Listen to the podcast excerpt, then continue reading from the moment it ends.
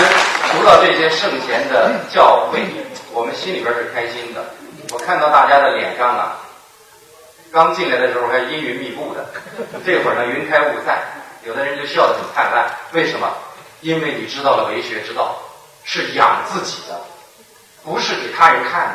好，第二个道修身之道，简单的说了啊，因为时间很宝贵。首先要从一句话开始，孔子说过：“人不知而不愠，不亦君子乎？”这句话其实就涉及到修身之道了，因为人活在世上，难免会跟别人发生矛盾。我们修身的成果平常看不出来的，一旦跟别人发生矛盾，就能看出来了。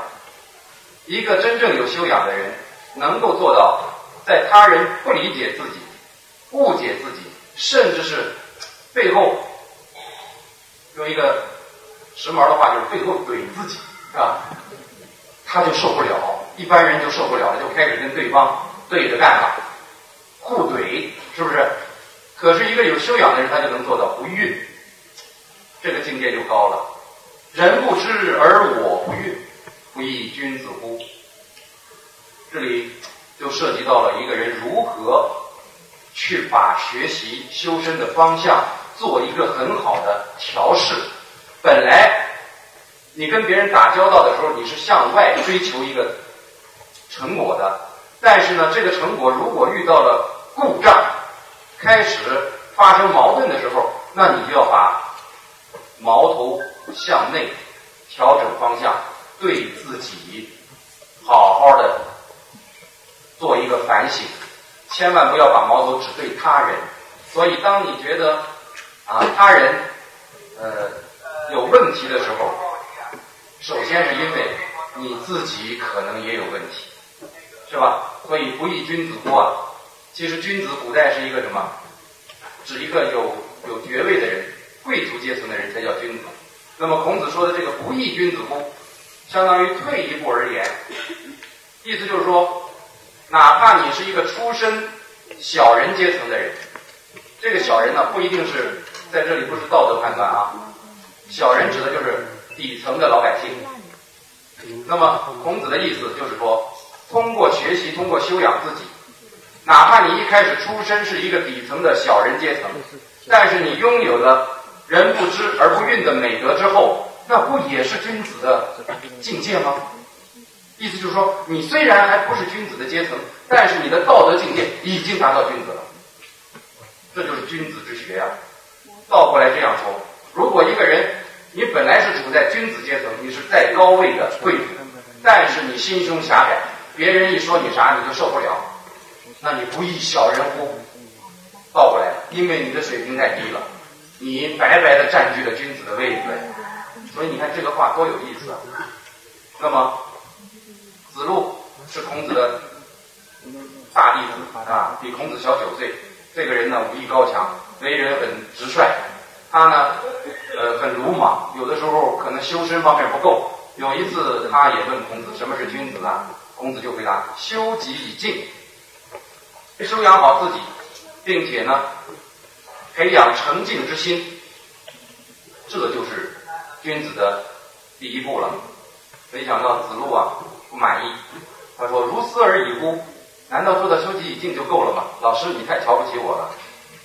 你以为我就那么差吗？你给我说的都是初级阶段的事儿，是吧？”孔子马上就说了：“修己以安人，提高一个档次了。”一开始是为己之学，到了一定境界，修身好了，你可以齐家，对不对？安人就相当于齐家的境界啊，你可以安顿身边的那些人，跟你有缘的人，哎，这就提高一个档次。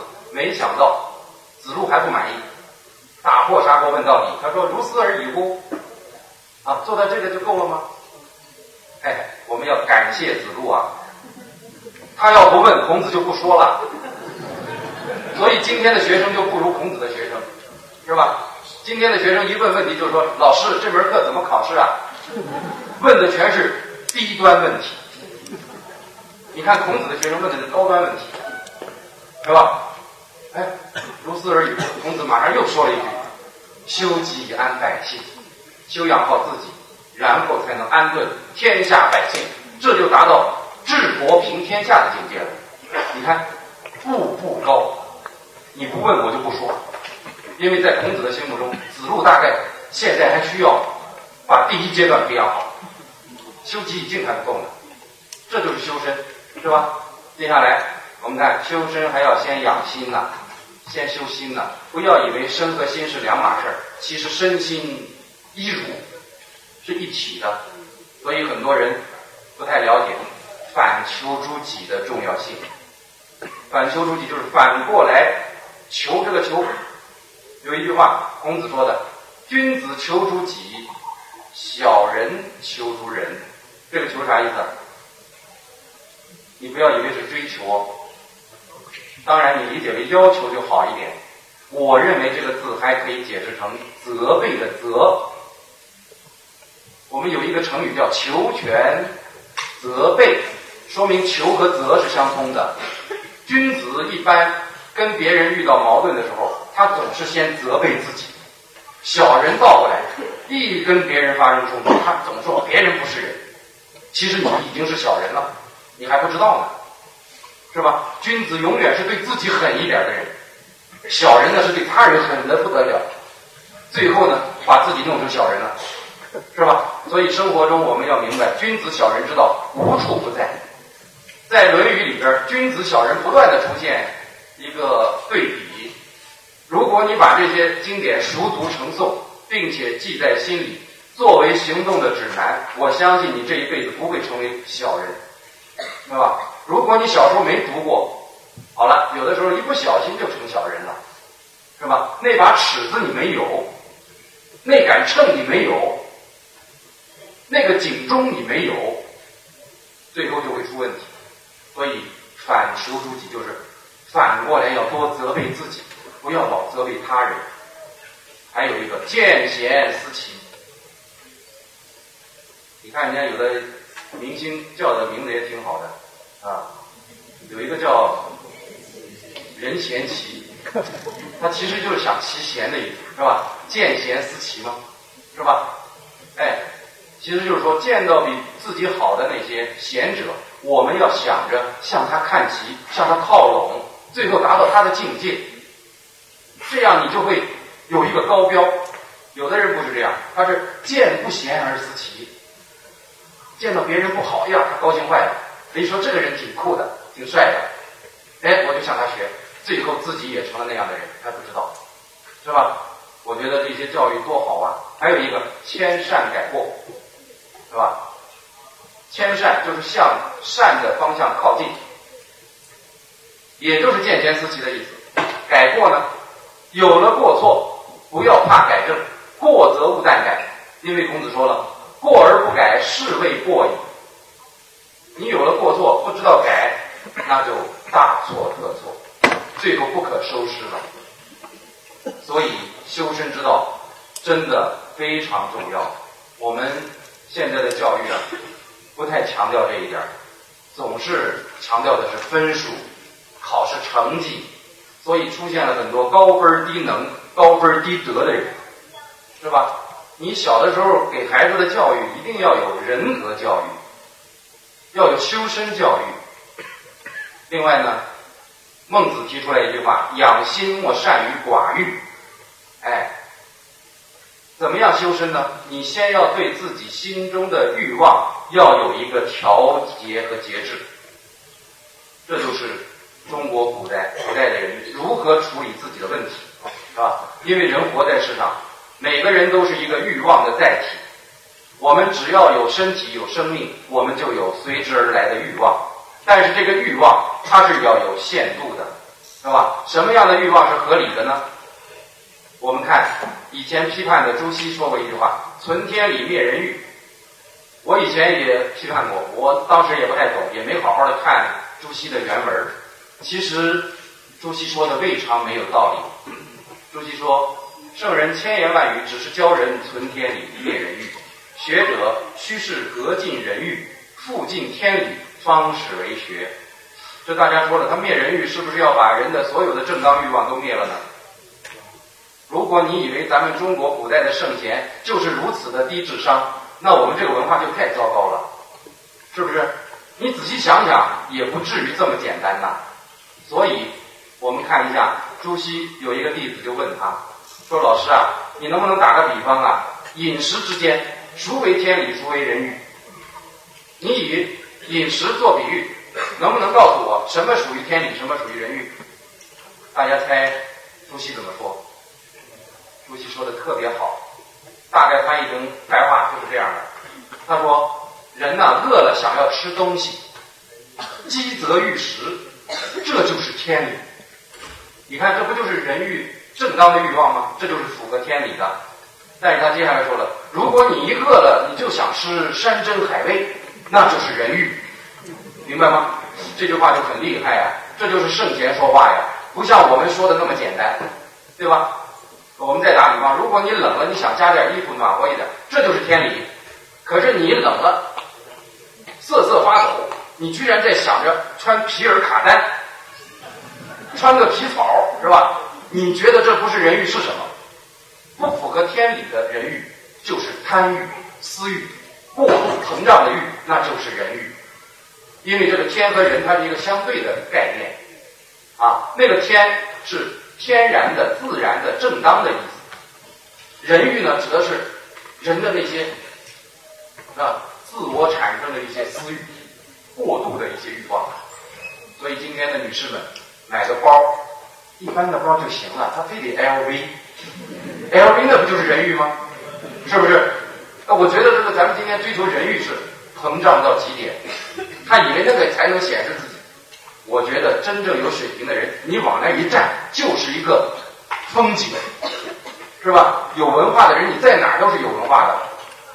没文化的，你到哪都是土豪，是吧？你就是到国外挥金如土，一掷万金，你还是给国人丢脸，是不是？你以为给我们长脸了？所以，朱熹的回答多棒啊！我们明白这一点，就知道了：修身先要修心，修心先要寡欲。寡欲，注意，他如果说灭欲就不对了。寡欲就是少欲，减少欲望，给自己的欲望做减法。你就会越来越开心，给自己的欲望做加法，你就越来越纠结，是吧？所以有的时候金钱物质买不来幸福啊。那么好了，第三个道，这个讲法有点慢了啊。还讲的第三个道，不过呢太有意思了，孝悌之道，大家都知道的是吧？什么是孝呢？善事父母为孝。什么是悌呢？本来以前的悌写成兄弟的弟啊，善事兄长为悌。古人呢，他都讲究人伦的伦理。我们一般人是要面临五伦关系的，你一生下来就陷入到一伦关系中，那就是父子这一轮，对吧？一生下来你就有父母吗？所以父子有亲，再接下来。你有可能陷入到兄弟这一轮，长幼要有序。那当然，你长大了，有可能陷入到夫妇这一轮，夫妇有别，是吧？如果你工作了，就有可能陷入到君臣这一轮，君臣就是上下级关系，君臣有义。那如果你交了朋友，那就有朋友这一轮，朋友有信，你看多好啊！所以孝悌这个道，也是人我关系的一个道。不过呢，它的范围比较小。孝悌指的是，那么孝悌就是在家庭内部的一个亲情伦理，相当于特别的爱给特别的你，是不是？对吧？因为它的是有限的，就是对父母、对自己的兄弟姐妹，哎，这个是孝悌之道。那么我要说了，这个孝悌之道啊，其实很多人解释是中国的封建的道德，不一定适合今天了。有的人还批判孝就带来了什么愚忠愚孝，其实我觉得这都是皮相之见。啊，有的人还跟西方比，你看西方怎么不讲啊？我们讲了，说明我们落后啊，等等，太幼稚了，是吧？你要知道，我讲孝道，我要把它跟谁比啊？不跟西方比，我把它跟禽兽比。禽兽知道孝道吗？大家想想，禽兽不知道。只有人类到了一定的文明阶段，它才产生了孝道。我再问大家，你们说母系氏族被父系氏族所取代是进步还是落后啊？女士们，你们回答吧。哟，境界这么高啊！我想很多女士肯定说退步了。我们当年当家的，现在他们当家了，肯定有人这样想。但是你仔细想想是进步啊？为什么？因为母系氏族是女性当家，相当于你的妈妈爱上了一个不回家的人呐，爸爸不管事儿的跑了。禽兽世界就是如此。禽兽是什么？只知有母，不知有父。那时候也没有 DNA 鉴定，父亲生了他跑了，你也不知道是谁的，对吧？所以，当父亲成为一家之主，父系氏族建立起来，有了婚姻家庭，有了私有制以后，哎，文明开始了，相当于那个不回家的人回来了，承担了家庭的责任和重担。所以我们作为孩子，既要爱母亲，也要孝父亲，这是一个人伦的非常重要的道理。我这样一讲，大家就明白，孝道其实是人类文明的。自觉的开始，好，那《周庸》里边有一句话说：“君子不可以不修身，思修身不可以不事亲，思事亲不可以不知人，思知人不可以不知天。”这个就是把修身呐和孝亲、事亲结合在一起了。具体的例子我们不多讲，我只是想说，孝这种情感，它是本乎人情的。你看一个小孩刚生下来，他就知道依恋父母。特别是婴幼儿时期，我们对父母的依恋，那简直是一天到晚要黏着爸爸妈妈，是不是？这种天然的情感，其实就是孝的产生的本源，是吧？当然，这就是人之本。当然，孝呢，后来作为一种礼，它也成了一个社会的规范，也成了我们人伦的一个法则。如果一个人，你对自己的父母，生身之父母，你没有一点感恩心，这样的人，我们可以说你是非人，你披着人皮的非人，是吧？因为你连动物都知道反哺啊，有一种乌鸦，母亲喂小孩儿，他把它喂六十天，后来这个母乌鸦老了，小乌鸦又要喂它六十天。这叫反哺啊！你再看那个小山羊，它要吃奶的时候，它的前蹄儿是跪着的，这叫跪乳啊。连动物它其实都有一点本能的习性，表现出它对它的父母的感恩，更何况人呢？所以我觉得孝来自人的天然感情，后来成为一种约束一般人的基本的礼仪。有人以前批判礼，说中国的礼仪。就是什么吃人的，或者说礼教杀人，这些话听起来很深刻，其实不过是尖刻而已，是吧？为什么这么说呢？因为礼，它恰恰是不是压抑人的人性的，它是压抑人的随时可能会出现的兽性的，对不对？因为兽性是不懂得礼的。你看哪个动物知道这个走马路上知道礼让三先呢？是吧？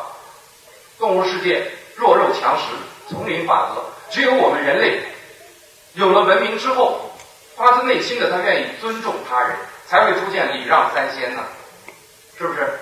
所以礼你不能把它给一棒打死。那么关于孝，孔子回答学生说过一句话：“生视之以礼，死葬之以礼，祭之以礼。”这就是孝。这个知啊，指的就是自己的父母啊，在他活着的时候，我们要以礼视之；在他去世以后，我们要按照礼来怎么样安葬他，同时又要按照礼来祭祀他。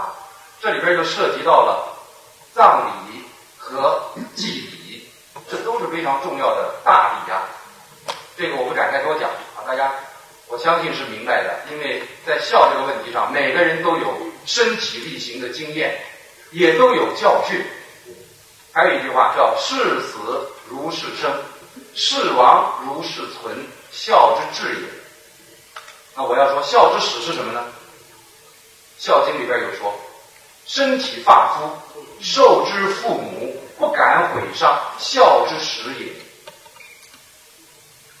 因为中国的这个学问呢，它总是要把自己和他人联系在一起的。我们每个人的身体，表面上看属于我们个人，事实上它还属于整个的家人，属于我们的父母所啊所赐，天地所赐，祖先所赐。所以中国人的身体美学，它是要求你珍爱身体，不要透支自己的身体，更不要糟蹋自己的生命。我前几天在跟上海的戒毒所的戒毒人员讲课，我就跟他们讲到这些。每个人的身体都不容易，我们托成人身，真的是多大的缘分呐！可是有些人不珍惜。所以，珍惜自己的身体就是孝的开始。你要知道，你的身体是父母给的，所以你爱自己就是爱父母。你看这些话不都是连在一起了吗？有的人说我们爱父母，好像片面的强调孝道，就是对我们孩子的不尊重，太肤浅了。孝道有很多内涵，首先要自爱，自爱就是孝的开始，然后爱亲。是吧？这都是丰富的、多元的。那么我还要说一句：天下为什么只有孝经而没有慈经啊？慈就是父母对孩子的慈爱，父慈子孝嘛，对吧？为什么没有慈经？因为父母对孩子的爱是天然本能的，不用教他都会的，动物都懂。你看动物，它养它自己的孩子。他都知道细心呵护，虎毒还不食子呢，对不对？那我们人类呢？你爱自己的孩子，这不过是完成了人的天性的第一步。倒过来，当你自己的孩子或者说自己长大以后，这个时候你对待年迈的父母，你是怎么样的态度？那就是人性的发挥，那就不是动物本能了。所以孝是需要教化，有的人你不教他，他就变成虎狼之人，对不对？所以为什么要有孝经啊？就是因为天下的人有很多人可能没有好好的接受教化之后，他有可能把动物的本性的东西带出来。你看现在有的人是只爱惜自己的孩子，自己的父母他不管了，自己住在很好的房子里，父母住在非常破旧的房子里。是吧？这其实是什么？还是人欲的膨胀，是吧？你只会爱孩子，你不会爱父母，这其实说明你没有做成一个完整的人。要知道，我们刚生下来的前三年，我们是记忆消失的。谁还能记得三岁之前的事儿？记不得了。可是三岁之前，恰恰是我们的父母对我们含辛茹苦拉扯大的那个过程，最辛苦的过程。可是，一下子翻篇了。全忘了，但是有一句话说得好：“不养儿不知道报父母恩。”当你有了孩子，那三年的记忆一下子恢复了，因为你带孩子你就知道了。所以很多人呢，有了孩子才知道感恩父母。但是还有一句话说的很厉害：“树欲静而风不止，子欲养而亲不待。”当你知道报父母的恩。永远不嫌多的时候，当你知道自己欠父母的情永远还不完的时候，当你不再推脱工作忙，终于想和母亲、父亲好好的厮守一会儿的时候，有的时候你会发现，可能父母已经很老了，甚至有的时候已经不在了。前不久我看一个视频，有人就在做统计。父母还能陪你的时间有多少？画了个表格，最后有的人，哎呀，一算，父母能陪我的没没多少天了，当场哭的稀里哗啦。表面上看你好像好像父母还年纪还不还不算很老啊，我们还来日方长。其实倒计时了，行善行孝不能等，这一点一定要知道。所以每个人都是。人生父母养的，我们还都要做父母，我们不能够昧了良心忘了父母。所以，孝道使人成其为人，它是为人之根与行人之本，这就是孝悌之道的重要性。我只能简单的讲了啊。接下来第四个道，忠恕之道。这个忠和恕有一个故事。有一次，孔子跟他的弟子曾参，也就是曾子，说了一句话。他说：“深乎吾道，一以贯之。”他说：“曾参啊，你知道吗？我有一个道是终身贯彻的。”曾子就说了一个字：“唯。”唯是啥意思？唯就是 no，就是是，相当于 yes。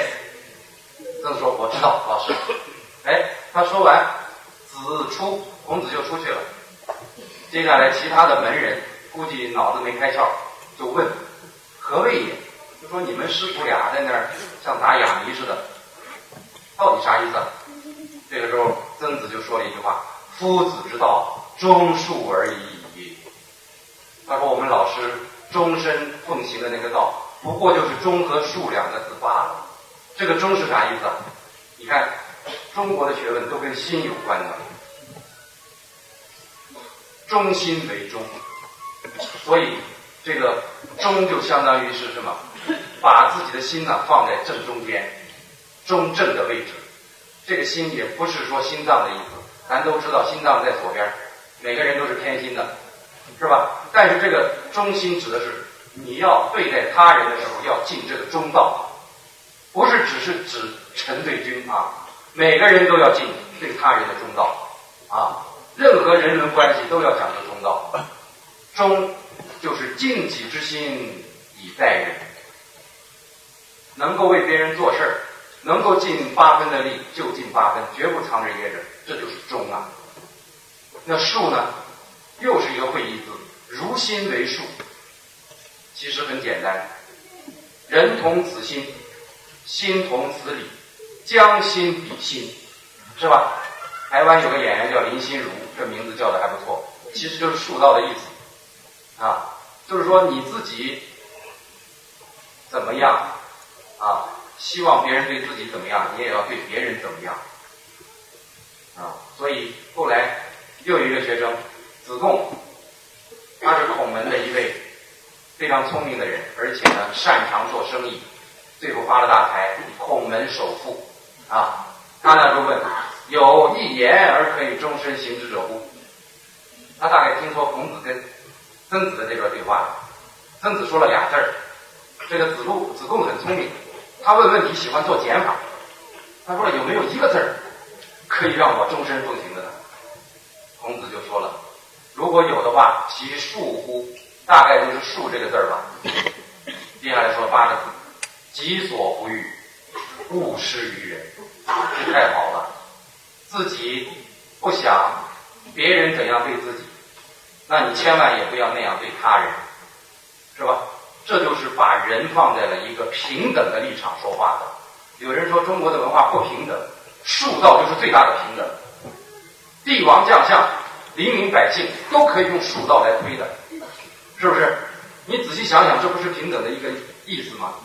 就是把人都放在一个同类项上去对待。是吧？换位思考对待他人，所以这个恕道啊，现在也被奉为世界的伦理法则。啊，据说一九七二年之前，“己所不欲，勿施于人”是在美国联合国总部的大厅里边悬挂着，它是世界伦理法则中的非常重要的一个原则。现在我们的和平共处五项原则，国际关系其实也要按照恕道的原则。对吧？己所不欲，勿勿施于人。那么，另外呢，《中庸》里边也有一句话，叫“道不远人，人之为道而远人，不可以为道也。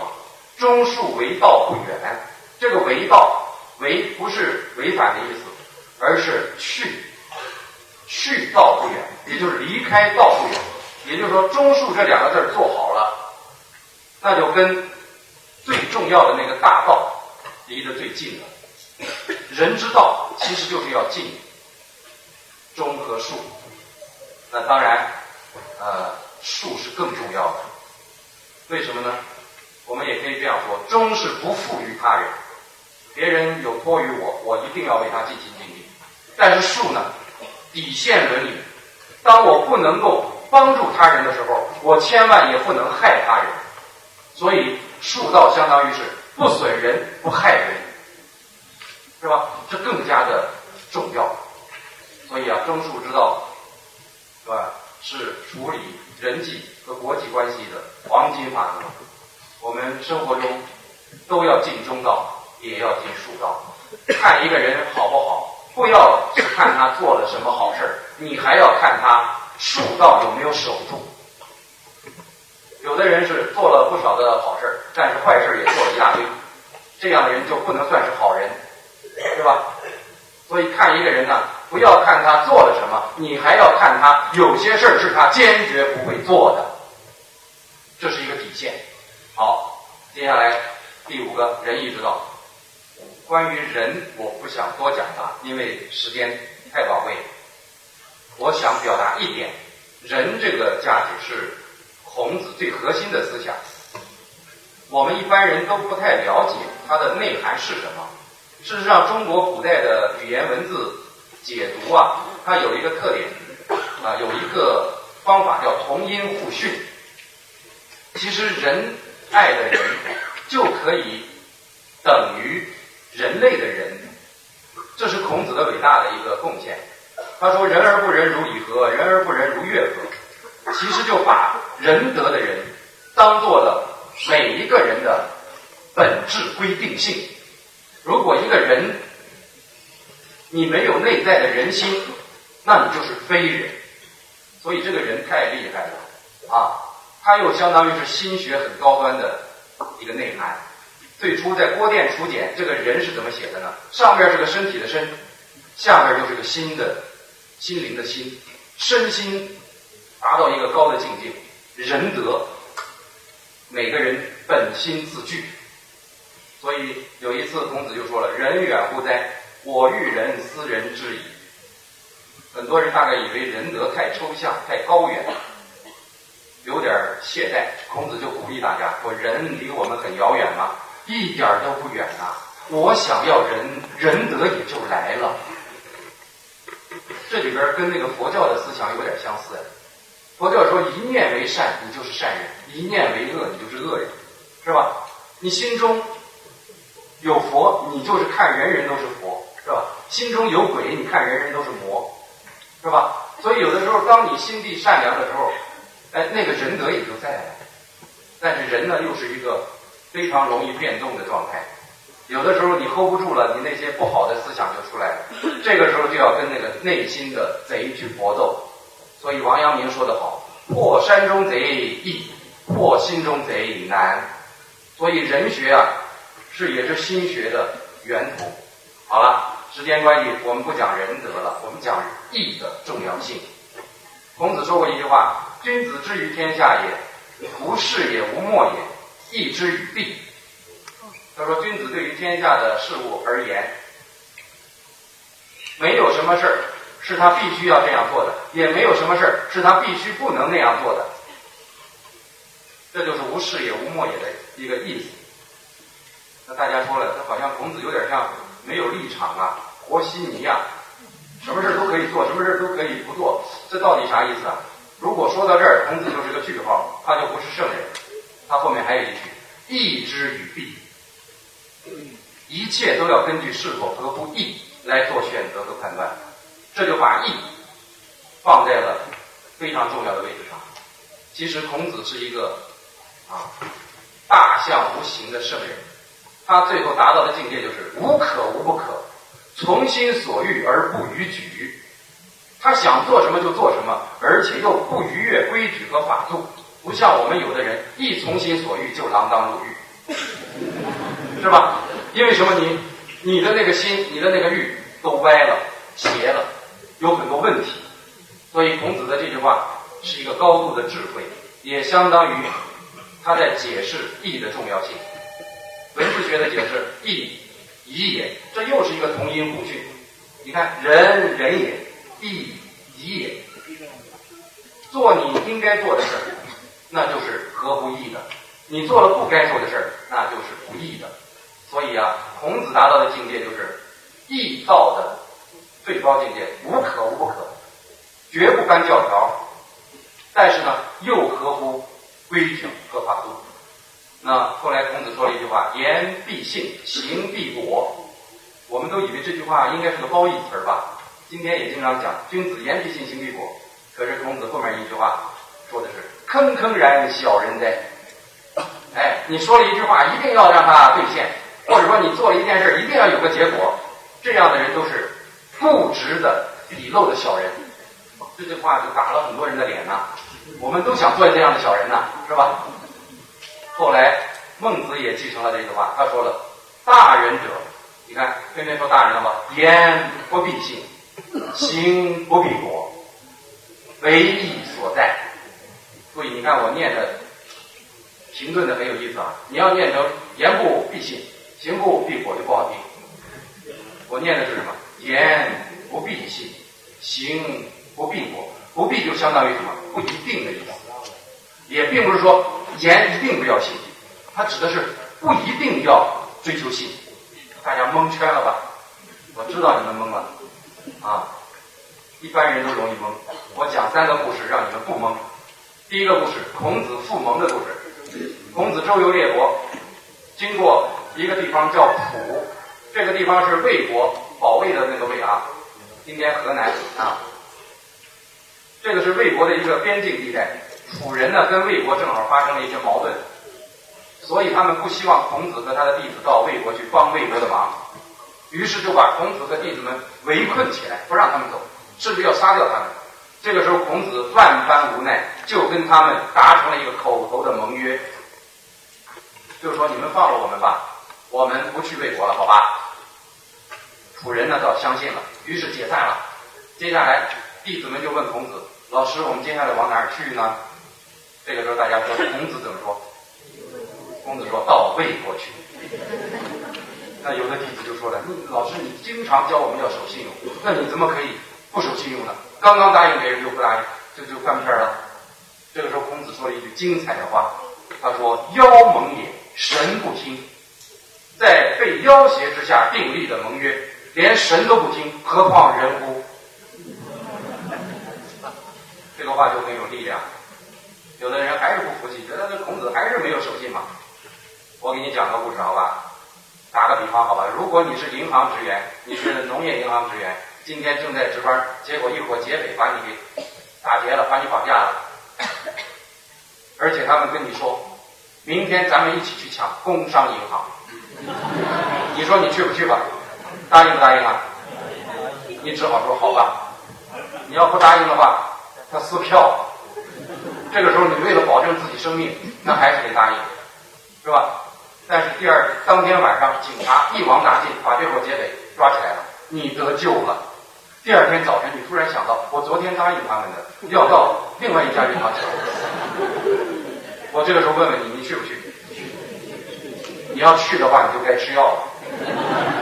当然不去了，为什么？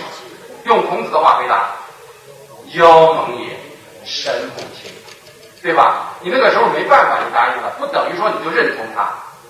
是不是？这就是义，义绝对不是一个不能变通的东西。义就是相当于一个砝码和杠杆，它是可以调试的。具体情况具体对待，特殊情况特殊对待。你千万不要认死理儿，是不是？你看我们的义多有智慧啊！